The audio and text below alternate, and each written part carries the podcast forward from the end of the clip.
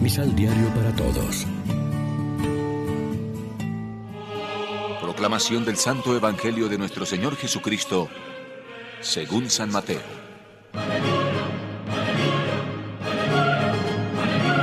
Al pasar por su tierra de Nazaret, se puso a enseñar en la sinagoga, de tal manera que la gente, maravillada, se preguntaba, ¿De dónde le ha llegado tanta sabiduría y ese poder de hacer milagros?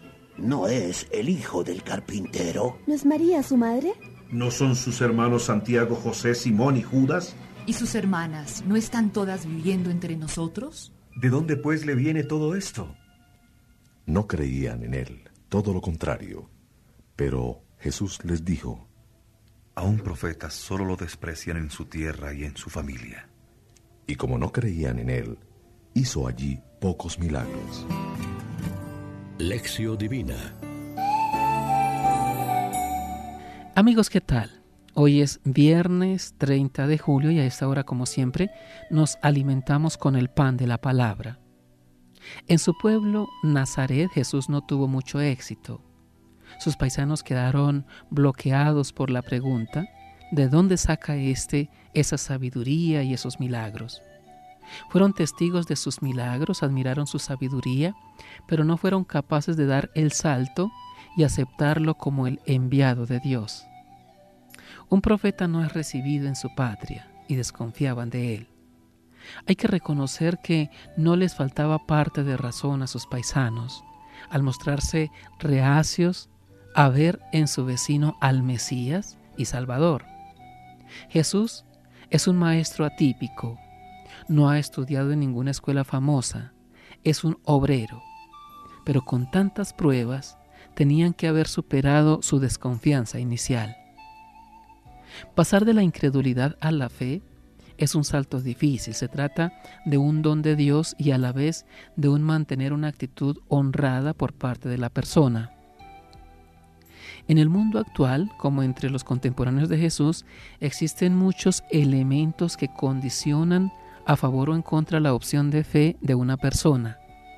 En Nazaret, el origen sencillo de Jesús le esperaban más solemne y glorioso. Para los dirigentes del pueblo, la valentía y la exigencia del mensaje que predicaba. Unos lo consideraban un fanático, otros aliado con el demonio. Muchos no llegaron a creer en él. Vino a su casa y los suyos no lo recibieron. Los que creyeron fueron los sencillos de corazón a quienes Dios sí les reveló los misterios del reino. Reflexionemos. Seguro que conocemos personas que han quedado bloqueadas y no llegan a aceptar el don de la fe. Les ayudamos. Son convincentes o al menos estimulantes nuestra palabra y nuestro testimonio de vida a fin de poderles ayudar en su decisión de fe. Oremos juntos. Señor, la semilla de tu palabra siempre produce buenos frutos. No permitas que las distracciones arrebaten de nuestro corazón la gracia de tu amor. Amén. María, Reina de los Apóstoles, ruega por nosotros.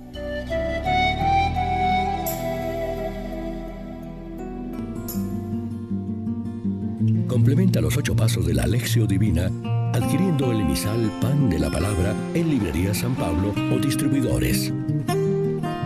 Más información www.sanpablo.co Pan de la Palabra. Vive la reflexión.